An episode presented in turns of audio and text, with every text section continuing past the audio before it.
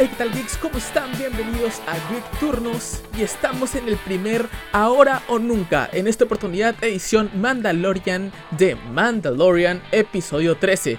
Y a partir de ahora comienzan los 10 segundos para avisarte que vamos a hablar con spoilers. Así que si no has visto el episodio aún, o no tienes Disney Plus, o no has encontrado la manera de ver el episodio, te recomiendo que vayas a verlo antes de escuchar este podcast. Vamos a opinarlo, vamos a reaccionar un poco a las cosas que vimos y vamos a hablar de unas cuantas teorías. Ok, una vez habiéndote dicho todo esto, una vez más repito, se vienen spoilers, así que si llegaste a este punto, por favor, detente. Sin más ni más, comenzamos.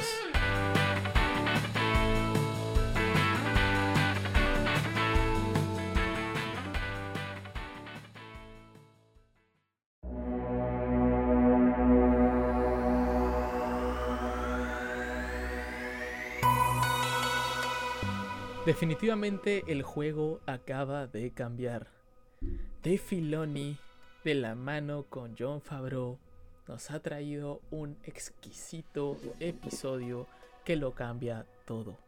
Un episodio que une todo lo que hemos visto hasta ahora en el universo de Mandalorian, que es el mismo universo canon al que estamos acostumbrados ya, tanto en Clone Wars como en Rebels, como en algunas novelas gráficas y obviamente las películas tenemos mucho de lo que hablar.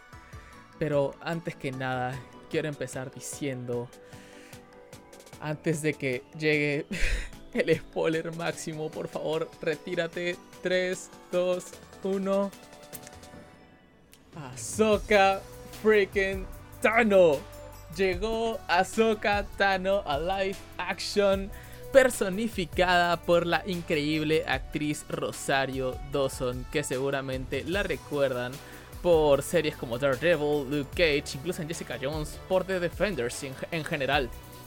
Una actriz de mucho peso que ya se sabía iba a estar en la franquicia de Star Wars, ya se había escuchado mucho de su contratación, no había obviamente nada asegurado, pero todo estaba tan bien calzado para que ella fuera Ahsoka que bueno, evidentemente esto era lo que iba a pasar y vaya qué increíble interpretación, déjenme decirlo. Pareciera que estos que estos como tentáculos que le cuelgan de la cabeza fueran parte de su propio cuerpo, para mí es una interpretación muy buena y mucho más humana del personaje de Ahsoka. Evidentemente el hecho de que no sea un cartoon lo hace todo mucho más, o sea, tiene que hacerse todo mucho más realista, incluso a la hora que combate con los sables de luz, a la hora en la que habla, a la hora en la que empatiza con otros personajes, y eso está clarísimo aquí. Esta versión de Ahsoka Tano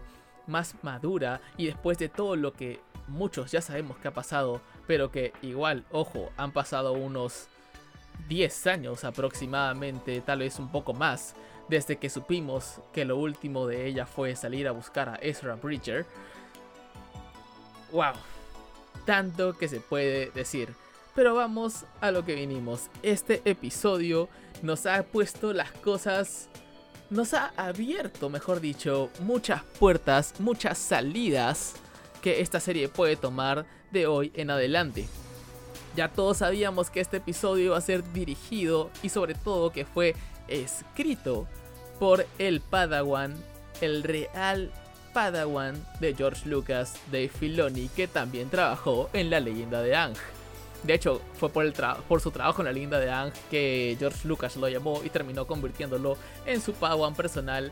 Y qué talento tiene este hombre para crear, para desarrollar un storytelling que te deje sin palabras. En efecto, este episodio es de los mejores que se van a ver en tanto al menos a narrativa y en tanto a las conexiones que hace tanto con el mundo de la fuerza, con el mundo de los Jedi, con el mundo del canon en las series, con las películas. Para mí este episodio conecta tantas cosas que va a ser complicado explicarlas todas. Pero hagamos el, mejor intento que podamos voy a tocar aspectos de algunos episodios pasados, así que si no has visto episodios pasados de, la, de The Mandalorian, te recomiendo que por favor vayas a verlos. pero la verdad, si ya estás en este punto, entiendo que eres fanático de la serie o por lo menos que quieres entender de qué es lo que la gente está hablando en este momento, ¿no? Ok. ¿Qué pasa en este episodio? Vamos a dividirlo en tres partes, primera, segunda y tercera parte del capítulo, siendo la primera parte la introducción y el contexto.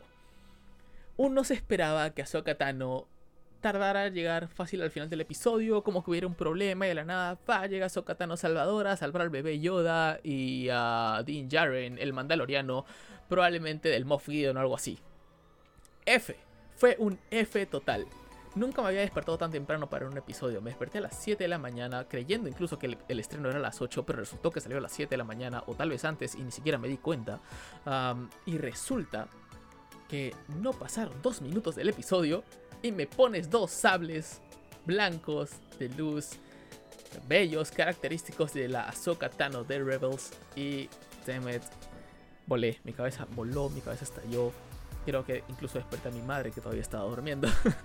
y todo mal. Menos mal, no se enojó porque incluso me dijo, ¿qué pasó? Dice que se asustó.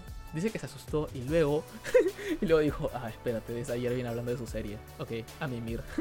pero ya desde el comienzo tienes a Ahsoka Tano en acción evadiendo, mejor más que evadiendo, repeliendo disparos de blaster con sus sables de luz bellísimos al todo estilo de una samurai, al todo estilo de una caballero Jedi.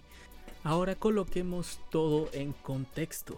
Estamos en el planeta Corvus, donde como ya les dije está la ex Padawan Jedi Ahsoka Tano, que evidentemente ahora es toda una maestra super varas. Aquí nos encontramos con que la magistrada Morgan Elsbeth, interpretada por Diana Lee Innocento, tiene como bajo una opresión militar clásica del imperio a este pueblo. Evidentemente el imperio ha caído, pero los que quedan del imperio son siguen siendo todos unos tiranos, dictadores, etc. ¿no? ella, Ahsoka, advierte que la magistrada tiene, tiene un solo día más para decidir si se entrega de una vez por las buenas o de lo contrario ya sabemos lo que puede pasar porque nunca subestimes a una Jedi y mucho menos cuando es Ahsoka Tano la aprendiz de Anakin Skywalker.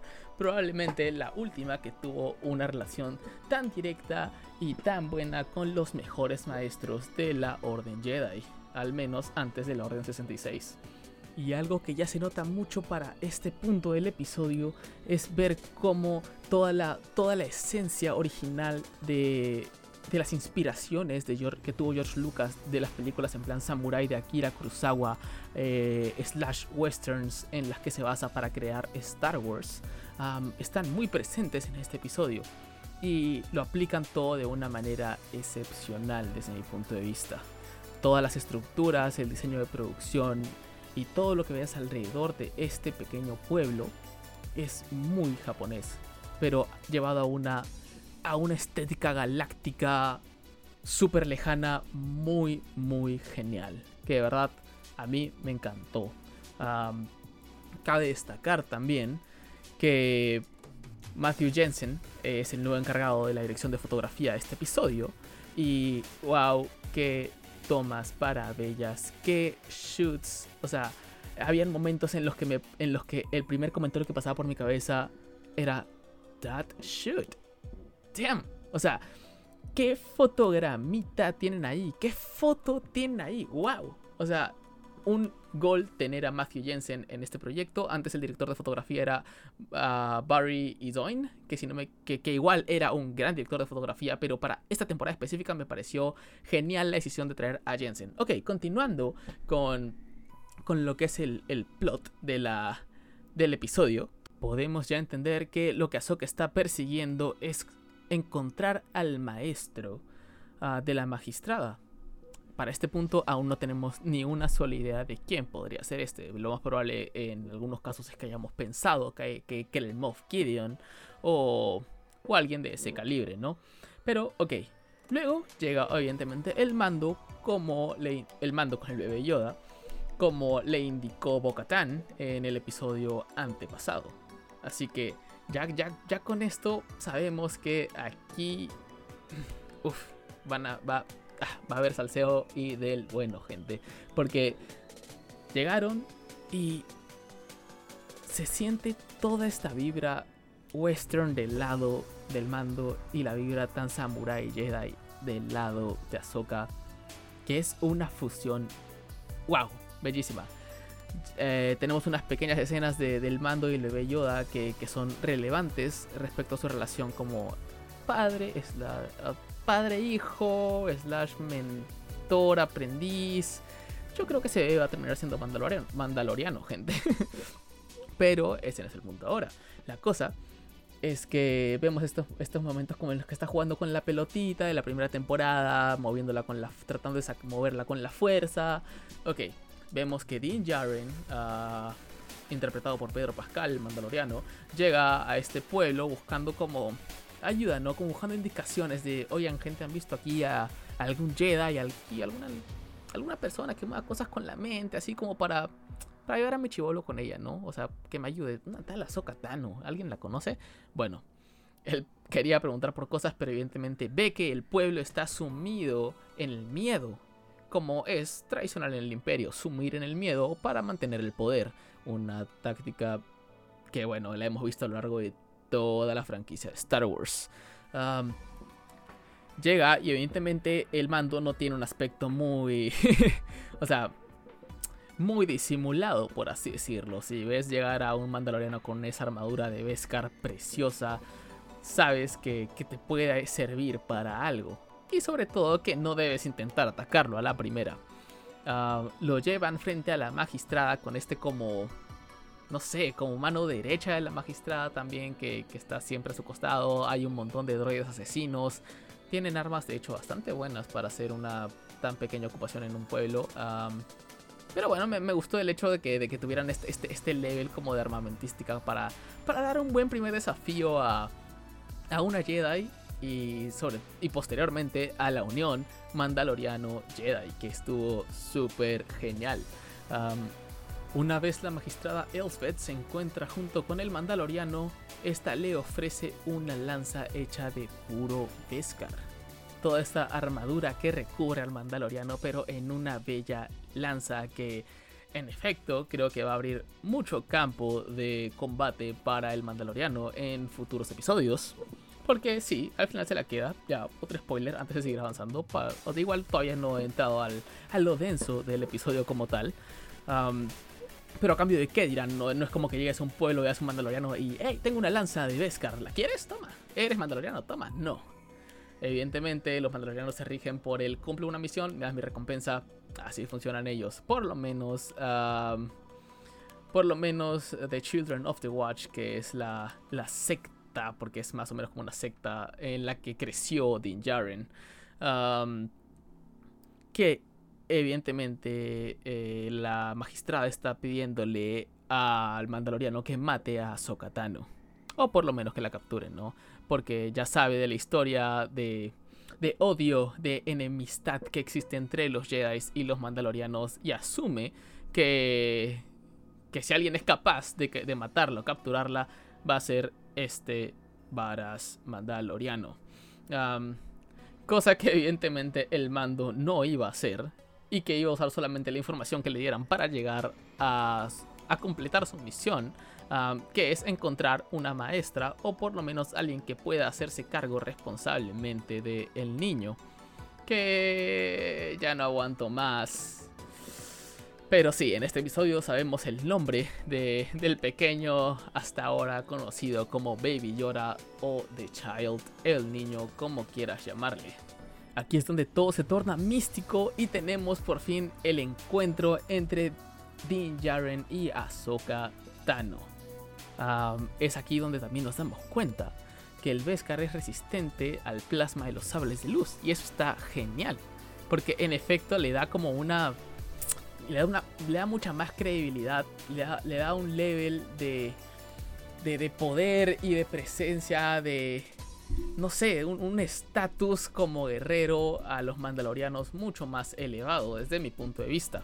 Sobre todo teniendo en cuenta que en episodios posteriores tendremos una lanza resistente al plasma de los, de los sables láser. Lo que está increíble. Yo estoy seguro y no tengan una duda de que probablemente el Moff Gideon y el mando peleen él con su lanza y, y él con su sable oscuro, que ya llegaremos a eso también más adelante.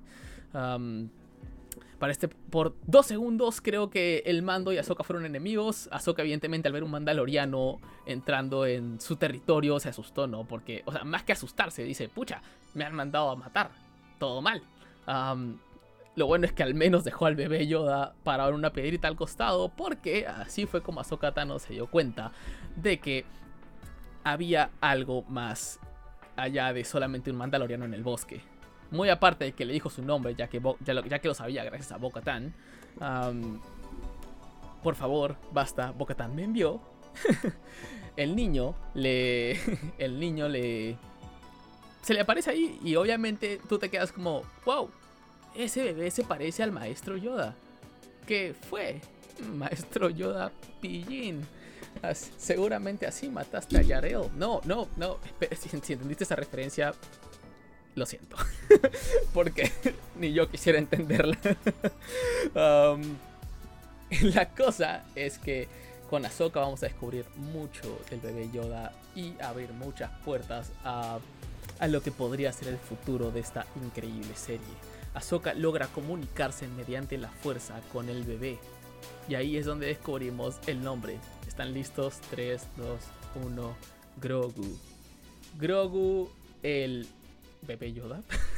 Aún no sabemos el nombre de su especie, pero lo más revelador de todo esto es que ahora sabemos que él fue entrenado en el templo de Kursant. Y hablando respecto a la cronología que nos presenta la serie, tenemos que aproximadamente habrá sido entrenado unos 20 años. Y otros 20 20 años aproximadamente ha estado escondido y lleno de miedo, ocultando sus, sus habilidades en la fuerza para poder sobrevivir. Imagínense lo que es eso para alguien tan pequeño, que si bien nos ha demostrado gracias a este episodio que tiene conocimiento acumulado dentro de él, ha pasado tanto tiempo desde la última vez que, que, que pudo usar sus habilidades libremente, que pudo practicar libremente, que, que toda esta habilidad, todo este don en la fuerza está como deteriorado y eso es muy triste de ver porque uno lo piensa y dice todo este tiempo, imagínense lo que es para alguien no haberse podido comunicar durante más de 20 años. Imagínate lo frustrante para colmo que es estar atrapado. Se sabe que durante la Orden 66 ahora, él fue, o sea, lo sacaron. Fue un secreto en la Orden Jedi. Y si fue entrenado en Coruscant antes de la Orden 66, eso quiere decir que toda, o bueno, o por lo menos los maestros de más rango, de mayor élite en la Orden Jedi, sabían de la existencia de este pequeñín Grogu. Y eso es aún más genial porque dices, what the fuck, he estado viendo las películas muy mal. O en todo caso, ¿por qué no me mostraron el fondo?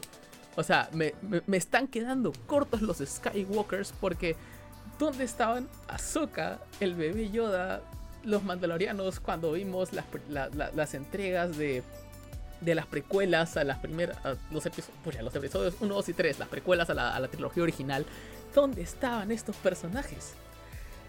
Y bueno, al final, qué bueno que los guardaron porque ahora tenemos todo este contenido bello para explorar que está uniendo tantos cabos sueltos. ¡Wow! y sobre todo que ahora sabemos que gracias al episodio anterior a este, que están trabajando con la sangre de bebé Yoda para desarrollar, o sea, para desarrollar clonación. Como ya se sabía desde la primera temporada, el científico que vemos desde el primer episodio, creo, tenía el parche de los clonadores de camino. Y eso es algo peligroso, sobre todo sabiendo que, que el emperador sigue ahí, porque ya sabemos todos que sigue ahí, y que siempre, y que está buscando un recipiente en el episodio anterior vimos cosas como que probablemente pueda ser el bebé Yoda de quien nace la, la creación de Snoke, el maestro, entre comillas, de Kylo Ren, porque en verdad su maestro fue el eh, Palpatine, fue el emperador Darth Sidious. Y rayos. uno, piensa después de este episodio en todo el miedo que debe haber estado sintiendo el bebé en, esta historia y entiendes también por qué es que Ahsoka luego rechaza entrenarlo. el miedo probablemente sea uno de los caminos más fáciles de llegar al lado oscuro, más allá del apego emocional que ya tiene con el mandaloriano.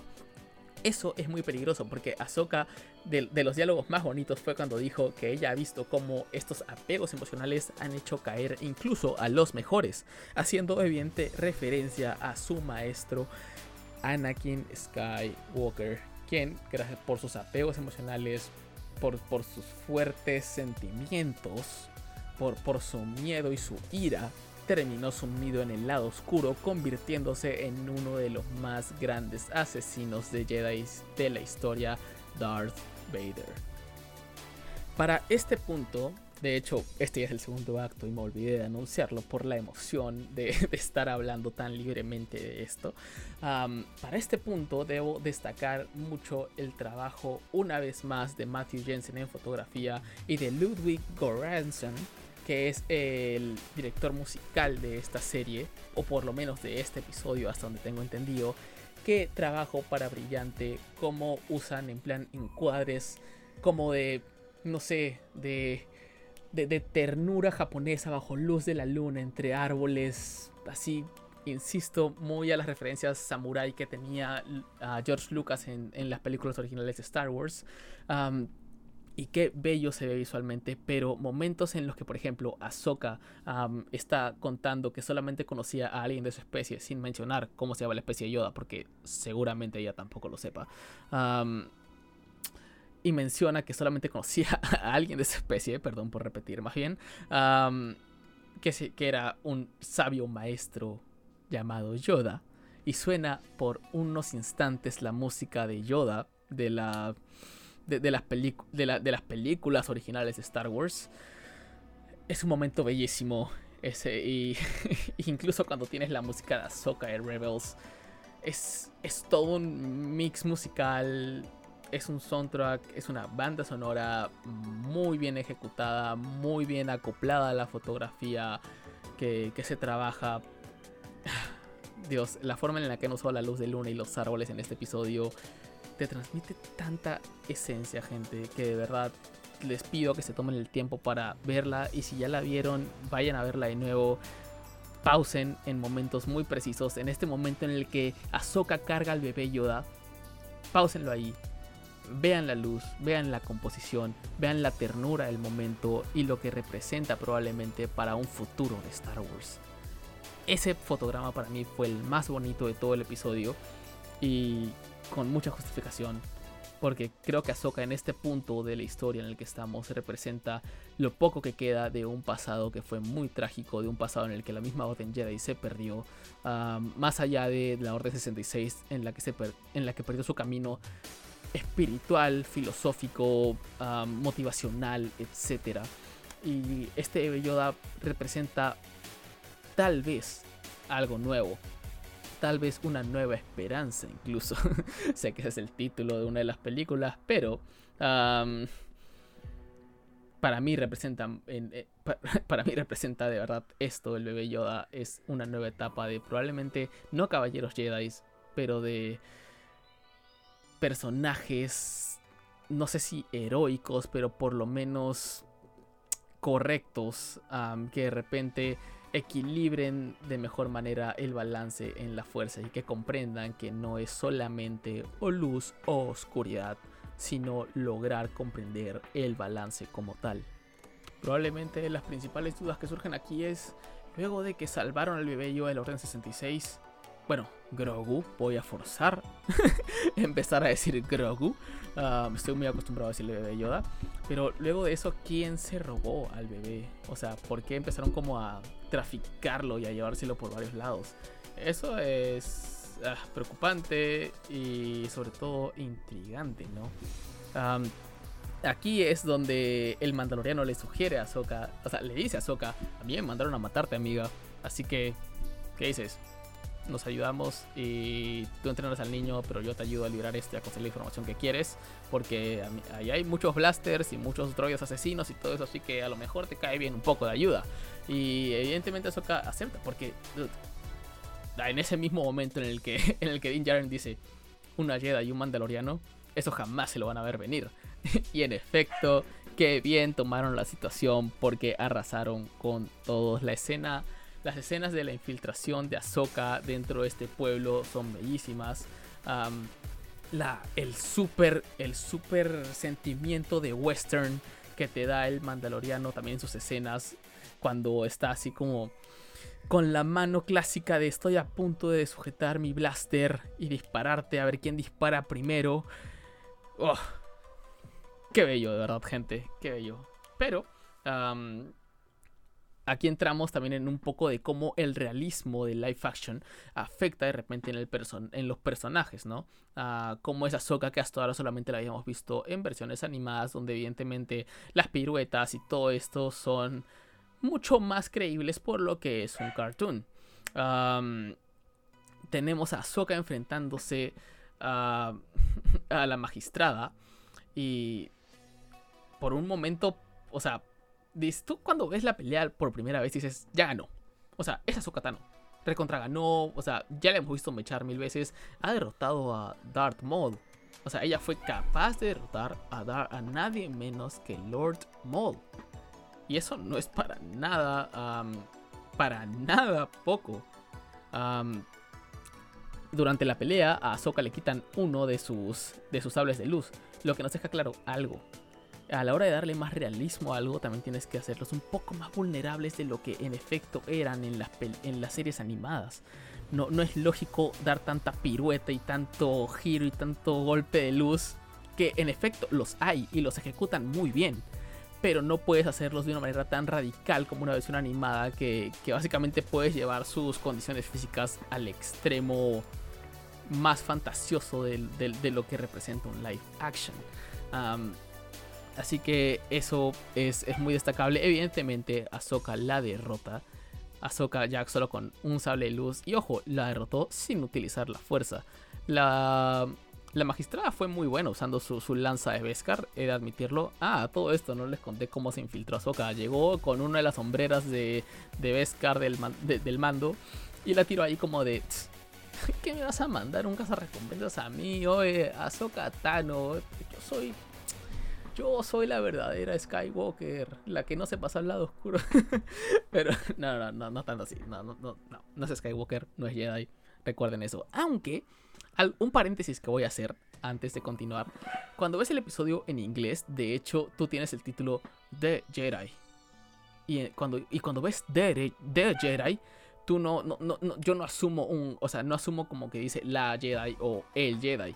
Fue recién cuando, cuando leí en plan cosas en internet y así, que, vi que el, el, el, título del programa es La Jedi. En ese caso, chévere, pero como yo dije, The Jedi, y yo asumía que Ahsoka no era Jedi. Yo me imaginaba que, que el episodio se iba a llamar, no sé, ah, La Hechicera o una cosa así, porque eh, la Herrera en la primera temporada se refiere a los Jedi como hechiceros que, que eran enemigos de los Mandalorianos, así. Pero acá la mencionan como Jedi, lo que me hace pensar, ¿Ahsoka volvió al camino de los Jedi? O sea, de repente ahora con Luke tratando de crear una nueva orden Jedi, porque para este punto, ok, Luke ya es como, sí, todos lo aman, Jedi derrotó a Darth Vader y chao al emperador, todo bien, ya.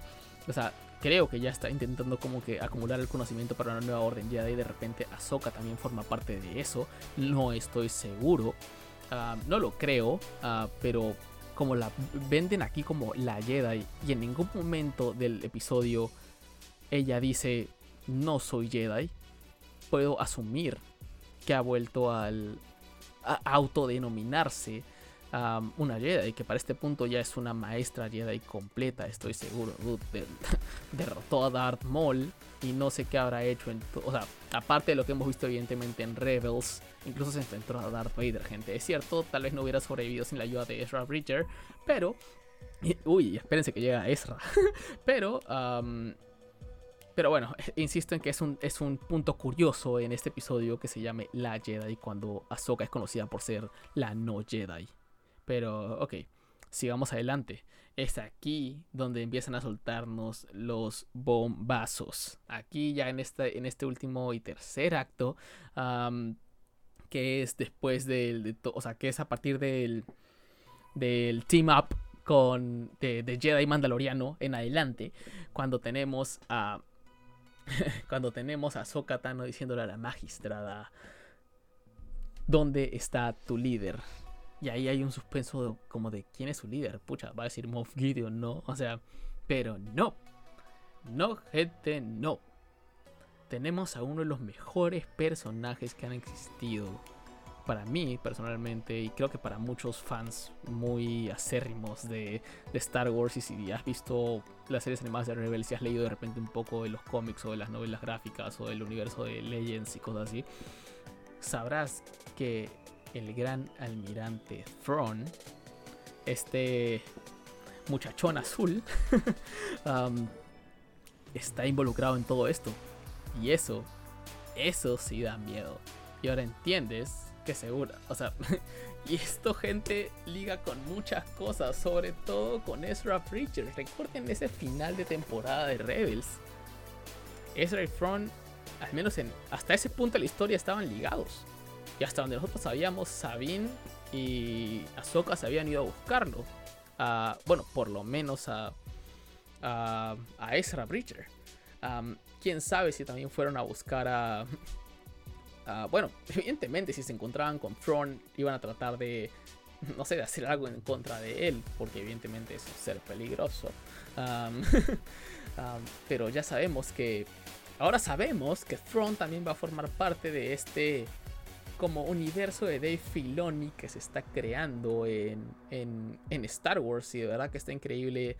Eh, hay gente que ya lo llama el Filoniverse y desde mi punto de vista merece completamente llamarse así porque si alguien ha sabido parchar los, los agujeros argumentales o curar de repente algunos que parecen errores, porque ahora ya no se ven como errores, ahora solo pareciera que fueron errores de Star Wars ha sido Dave Filoni con su magistral, con su excelente dominio de la fuerza al escribir y dirigir sus productos. Wow, de verdad que si pudiera abrazar a alguien en este momento sería Dave. No tengo duda alguna de eso. Y ya bueno, para el final de, todo este, de toda esta conversación, ya Soka libró al pueblo, también con el Mandaloriano, todo chévere. Ahora te, toca cumplir tu. Te toca cumplir tu parte del trato, Soka. Te vas a entrenar al bebé. Jay, va a ser tu Padawan. No. Porque si bien tenemos una escena medio conmovedora en la que el bebé le. O sea, en la que Dean está como alistando al bebé después de su siesta para despedirse de él y que se lo dé a Ahsoka. Um, Ahsoka le dice en efecto que el, el bebé, Grogu, lo ve como su padre. O sea, lo, lo, quiere en este punto de la historia como un padre. a un punto que casi casi que solo logra obedecerle a él, que, que, su miedo solamente le deja confiar en el mandaloriano. Hay un momento en el que Ahsoka para probar su fuerza y ver qué tan habilidoso es, trata de que haga flotar una piedra mediante la fuerza, o sea, atraer una piedra mediante la fuerza. Y no lo logra hasta que el mando saca la bolita que le gusta, esta de la palanca del Razor Crest. y en efecto, Ahsoka logra ver que el bebé tiene mucho apego emocional con Din Djarin. Pero también que tiene dominio en la fuerza, lo que está genial que Ahsoka sepa porque esto no se va a quedar así. Si bien no lo está aceptando como aprendiz, tampoco es como que vaya a decir, ah, ok, vamos a dejarlo tirado en el universo. Yo estoy seguro que eso, Ahsoka no es de las que hacen eso. Y si bien está tratando, yo creo, de seguir una senda Jedi como sin, sin apegos muy fuertes emocionalmente y todo eso, yo estoy seguro que Ahsoka no es ese tipo de persona porque es uno de mis personajes favoritos, si no es que mi favorito de todo Star Wars. y sé que no es así. pero bueno, aquí es donde Ahsoka le dice que tiene que ir a un templo en Thith Tithon, Tithon, Tithon, ajá. en, el planeta Tithon, que Tython, Tython, así se pronuncia, Tython. um, perdón, soy Gil, a veces cuando hablo, estoy muy emocionado, gente, compréndanme. Um, donde va a encontrar un templo Jedi de los primeros, si no me equivoco, uh, o sea, un templo donde un, un, planeta que según algunas descripciones que he estado leyendo es muy poderoso en la fuerza y que también es un lugar cuanto menos intrigante o curioso, misterioso, tal vez hasta peligroso para algunos, y que tal vez no sea peligroso a un nivel físico, que espero que sí, tal vez sea peligroso a un nivel de sentimientos, a un nivel de recuerdos, a un nivel más psicológico de la fuerza, a un nivel más espiritual. Así que veremos qué pasa en el siguiente episodio respecto a eso. Pero aquí es donde entra lo curioso del episodio y donde yo tengo tres posibilidades. Y ahí es donde vamos a terminar el podcast. Ahsoka le dice que tiene que, que, tiene que dejar al bebé en una piedra de meditación donde él, en una ruina en en Tython donde va a poder meditar y va a poder, si es que es, no sé si digno o capaz, hacer una conexión fuerte con la fuerza y probablemente mediante esa conexión hacer contacto con alguien que pueda ser su maestro, su mentor y que si la conexión es lo suficientemente poderosa, hará, hará un llamado, o sea, llamará a esta persona que esté en alguna parte de la galaxia, ah, que es uno de los pocos Jedi que quedan vivos, y vendrá a ayudar al bebé Yoda, si es que la fuerza así lo quiere. y es aquí donde ya tenemos también que se despiden de Ahsoka. Ahsoka ve como que hmm, ahí se va una nueva esperanza. Qué genial. Y evidentemente quiero ver lo que siga con Ahsoka. No sé si volverá a ayudarlos en el siguiente, en otro punto de la serie. Es una posibilidad. Es, o sea, no es imposible, pero tampoco es como que sí o sí dejan que, que Ahsoka vaya a volver a aparecer aquí que pueda aparecer en su propia serie, yo creo que sí, porque, gente, es Rosario Dawson y es Ahsoka Tano en live action. Es algo muy bueno como para dejarlo solamente en un episodio de Mandalorian y ya. Hay mucho que no se ha contado, estoy seguro, de Ahsoka Tano. y mucho que falta contar. Solo pensemos en toda esta época en la que Ahsoka fue la líder de inteligencia de la rebelión, como bajo el alias de Fulcrum ya todos sabemos que detrás de eso hay muchas cosas. Ella trabajando de repente de la mano con Bail Organa, de repente sé que para este punto tal vez ya no esté vivo porque uh, su, su, envejecimiento es acelerado, pero de repente un momento en el que esté trabajando de la mano con el Capitán Rex. Uh, bueno, en ese creo que llegó a ser general, de hecho. sí, pues claro, para la última, para la última temporada de, de Clone Wars lo ascendieron a general. Porque en teoría Ahsoka no podía encabezar un batallón de, de clones en ese momento. pero una serie de repente con, con Ahsoka Tano, Rex, como uno de los últimos probablemente buenos, o no, no más que buenos clones, el, el, uno de los pocos clones que de repente va a lograr ser más que, que la Orden 66. Y Bail Organa estaría muy interesante ver todo eso tal cual, si me hace una serie que se llame Fulcrum, protagonizada por Rosario Dawson como Ahsoka Tano, listo, me, cautivaste totalmente. Pero bueno, a esto, regresando al tema de que Ahsoka le dijo que probablemente haya algún maestro Jedi por ahí que pueda, que pueda acercarse al bebé para para hacer su para, para protegerlo para, para ser su maestro o haga la redundancia no yo tengo tres opciones que estoy seguro que son la. que, que, no, no, estoy seguro, porque evidentemente nadie está seguro. O sea, la forma en la que manejan Star Wars hoy en día está tan bien hecha que de hecho no, es tan fácil predecir las cosas, pero sí especular. especular dentro de lo que ellos mismos nos han, nos, han, enseñado que se puede especular, ¿no? ¿no? No voy a decir como que el fantasma de la fuerza de Yoda va a venir a entrenarlo. Tal vez logre hablar con él, porque de hecho lo conoció en vida. No tengo duda de que el maestro Yoda haya conocido a este en vida. La explicación de por qué lo mantuvieron escondido y por qué nunca le contaron a nadie de su existencia, ya la sabrán él. Yo creo de todas maneras que es porque tener a alguien que puede llegar a vivir más de 900 años es una forma de hacer trascender toda una generación, de hacer trascender toda una filosofía a lo largo de casi, casi, casi mil años. Con que tengas a uno de estos en la Orden Jedi, la Orden Jedi jamás va a, desaparecer. Tienes a alguien que es un vehículo generacional muy poderoso y que, desde mi punto de vista, tal vez por eso fue que lo mantuvieron tan oculto porque sabían lo, mucho que este podía llegar a representar en el futuro. Me pregunto incluso si a Yoda en su momento lo, lo habrán tenido así. uno no sabe. Pero bueno, aquí tenemos mis tres opciones para quién podría ser ese maestro que responda al llamado del bebé Yoda. Y que tal vez lo tengamos más adelante. Y quizás sea este y no Ahsoka Tano quien, quien ayude contra el Moff Gideon. Porque algo que nos han prometido para esta temporada y que de hecho lo dijo Giancarlo Esposito, es que vamos a ver sables de luz chocar. No necesario, no, ojo, no estamos hablando de, la lanza del mando. Él dijo, vamos a ver un duelo de sables de luz. Lo que me hace pensar que evidentemente va a ser con el Moff Gideon. Y va a ser por el, aún más problemático por el hecho de que va, a tener sus, uh, sus Dark Troopers, que son estos como mastodontes, Hulkbusters, uh, super chetados y OPs, uh, que, que, son a prueba de sables de luz y... Demet son muy, muy, muy difíciles de destruir. Que creo que se habían dejado de producir hasta que, bueno, los están reviviendo para esta serie y me parece increíble. Evidentemente el mando no va a poder solo contra eso. Así que tiene que haber un Jedi ahí, pero eso no quiere decir que sea necesariamente Ahsoka Tano, puede ser un salvador, maestro, que llegue a ayudar al niño también invocado por la, por la misma fuerza. Y mis tres opciones son, número uno, Luke Skywalker. Evidentemente, en este punto de los pocos que aún tienen fe en la Orden Jedi y que quieren revivirla son Luke, eh, es Luke Skywalker. Leia para este punto aún no es no es una no es una Jedi como tal, o sea, recién estaría empezando entrenamiento junto con junto con Luke.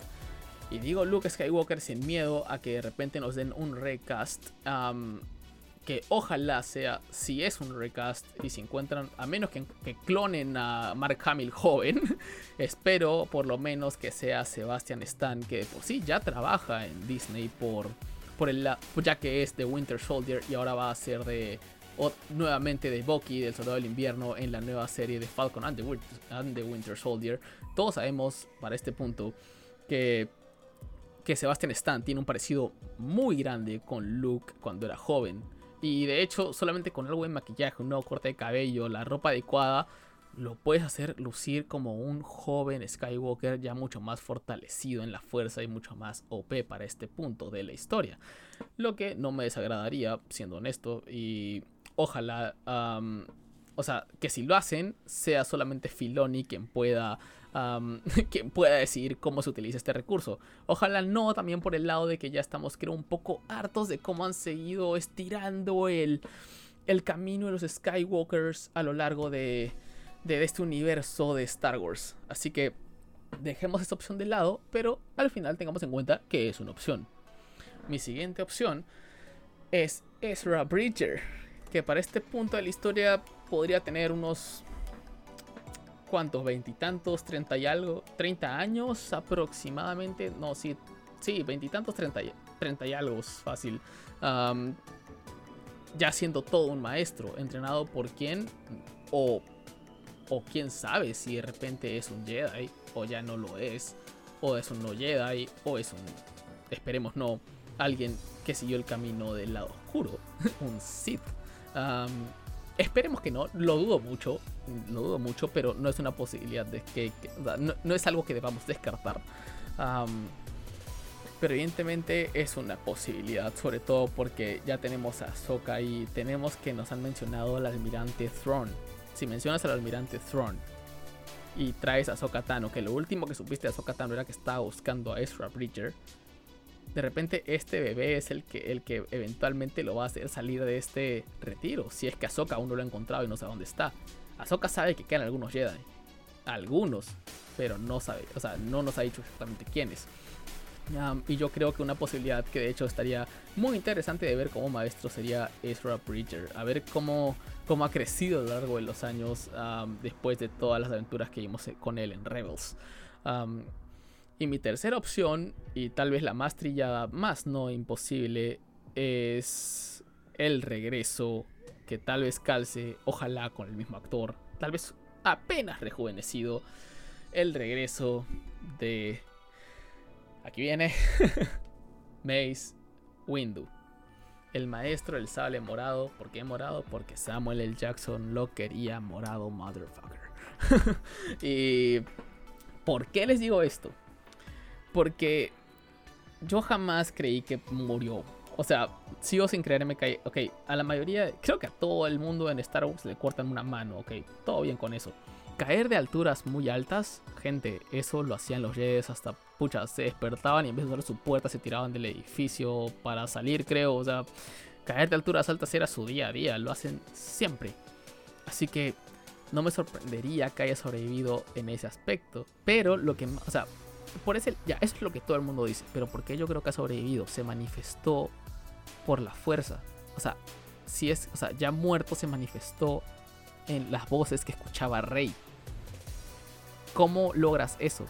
Entrenando ese lado, o sea, ese lado de, de, volver tu fuerza vital una con la fuerza cósmica.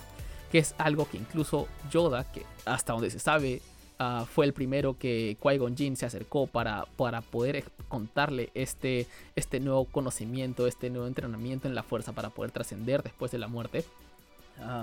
o por lo menos ser un guía en la fuerza después de la muerte no creo que se le haya acercado primero a Mace Windu y que luego haya muerto, se haya manifestado por las voces en la fuerza.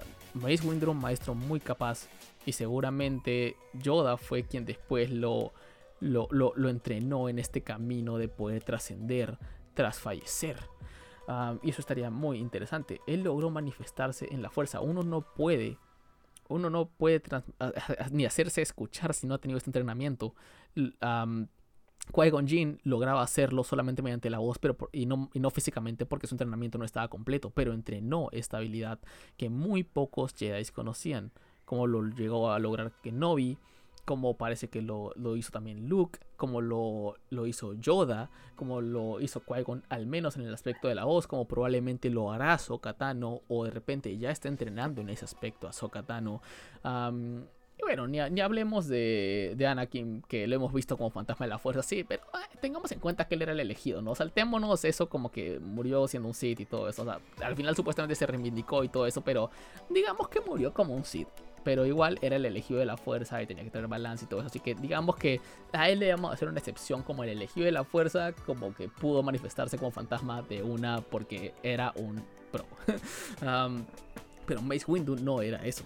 Mace Windu, si bien era probablemente uno de los más grandes duelistas, uno de los más grandes conocedores de la fuerza, uno de los pocos que probablemente logró dominar tanto su eh, eh, eh, el aspecto oscuro, el aspecto bueno dentro de lo oscuro de la fuerza, incluso siendo capaz de dominar la forma 7 de combate sin volverla una forma, una forma Sith de combate es algo increíble y que no es un maestro que simplemente puedas matar así nomás. Así que yo creo que Mace está vivo y que sería mi tercera opción para ser el maestro de Belloda.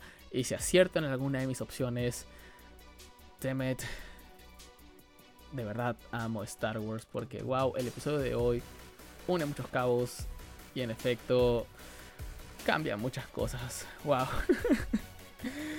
hay tantas salidas, como les he dicho en este episodio, hay tantos caminos que puede tomar a partir de ahora la serie que nada, simplemente hay mucha emoción por ver qué nos van a traer los siguientes tres episodios. Ya sabemos que tenemos incluso a Boba Fett y esto es un último comentario respecto a lo de a lo de Windu. Hay algunos que dicen que, que Mace Windu se, se, escondió entre los mandalorianos porque la mejor forma de esconderse cuál sería tener un casco puesto todo el día. Eh, eso se me hace un poco raro. La, teoría que leí era un poco trillada, pero algo que sí es que. ¿Recuerdan cuál era la meta principal de Boba Fett? Bueno, matar a Mace Windu, vengar a su padre, cosa que nunca logró. pero ahora vemos que tal vez, si fuera Mace Windu el maestro, tal vez ahora tendría una posibilidad de lograrlo y de repente llegar incluso a encontrarse con el mando y conducir a, una a un nuevo mundo de aventuras al Mandaloriano mediante su deseo de venganza de Mace Windu. Y de repente ahí Mace Windu se uno con la fuerza y, y Boba Fett consigue su objetivo, que no lo creo. Pero mencionar a Boba Fett también es un camino, yo creo, a Mace Windu. Así como mencionar a Thrawn es un camino para Ezra Bridger. Y así como Ahsoka lo conecta todo. pero bueno, es hasta aquí donde llegamos con el episodio, con el último, el más reciente episodio de The Mandalorian de la temporada 2 llamado La Jedi The Jedi. Y wow, de verdad, sin darme cuenta he hablado por 50 minutos, pero espero que, que lo hayan disfrutado y que al igual que yo hayan estado o sea, si han visto el episodio, se hayan llenado de emoción por ver todo lo que esta galaxia tiene por traernos. ¿Será que el bebé Yoda será un mandaloriano sensitivo a la fuerza? Hmm.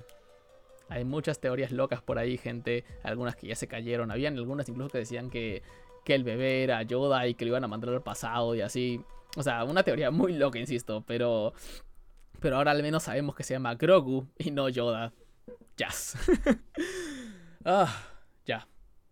Voy a ir a almorzar, gente. Porque créanme que he estado las últimas probablemente 5 horas obsesionado estudiando y mientras les hablaba tengo el episodio puesto ahorita en mi pantalla. Ah, no, no, sé qué más decir, gente. Ah, ha sido un placer. Esto fue Ahora o Nunca. Mandalorian, episodio 13. ha sido un gusto. Yo soy LF y nos vemos en el siguiente podcast. Mucha mierda y Excelsior.